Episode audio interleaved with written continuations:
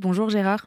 Bonjour Enza, bonjour à tous. Et alors que l'opération euh, à Gaza s'intensifie, ce sont euh, les enjeux sur le front nord que vous nous expliquez ce matin. Oui, il faut dire que depuis le 7 octobre, plus de 70 000 Israéliens ont quitté cette région du nord pour se réfugier au centre du pays, mais chacun se demande quelle est la réalité. Un retrait occasionnel pour éviter d'être blessé ou tué par des roquettes ou des drones qui harcèlent la région, ou bien un abandon total de tout ce qui a constitué la vie des habitants de cette région. Devant l'aggravation constante de la situation et les provocations destructrices des attaques du Hezbollah en provenance du Liban, la colère gronde et les pressions sur le gouvernement et le cabinet de guerre des exilés du Nord s'intensifient pour exiger une opération militaire en profondeur contre le Hezbollah à l'intérieur du Liban afin de permettre un retour en sécurité dans les habitations du Nord. Le sentiment domine que la diplomatie ne pourra rien pour ramener le Hezbollah de l'autre côté du Litanie dans le respect de la 1701, le Hezbollah qui se tue actuellement contre la frontière israélienne. Le député Avidor Lieberman prend position clairement en faveur d'une action de Tsahal dès maintenant et n'accorde aucun crédit à la ligne diplomatique quand il s'agit du Hezbollah qui n'a jamais, dit-il, respecté la 1701 et n'a pas été désarmé comme le prévoyait la résolution du Conseil de sécurité de l'ONU en 2006.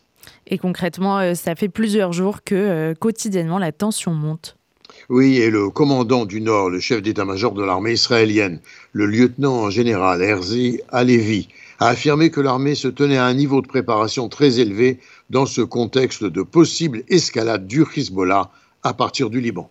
L'armée israélienne qui a quant à elle frappé au Liban après un tir de drone euh, chargé d'explosifs hier. Des drones qui ont frappé la région du Mont Dov, à la frontière où se trouvent des positions de l'armée israélienne, laquelle a identifié les drones et décidé que l'incident était clos. Le Hezbollah a revendiqué cette attaque de drones depuis le Liban, mais également des tirs de roquettes sur la ville de Kiryat Shmona, dans le nord du pays, causant des dégâts importants. D'autres tirs auraient atterri dans des zones ouvertes sans causer de dégâts. Tsahal, dans ses ripostes pour le moment, s'abstient de céder à des provocations aboutissant à une escalade. Par ailleurs, Gérard, à Gaza, l'armée israélienne a lancé des opérations terrestres contre le Hamas dans le sud du territoire. Oui, à Kouza, notamment à la périphérie de Khan Younes, le commandant de la division de Gaza, le général de brigade Avi Rosenfeld, a baptisé l'opération Oz et Nir en référence au kibbutz Nir Oz, attaqué par le Hamas le 7 octobre. Pardon. Nous travaillerons de toutes nos forces pour éliminer les terroristes qui se cachent au-dessus et en dessous du sol, et ce afin de démanteler les infrastructures terroristes, a indiqué Rosenfeld.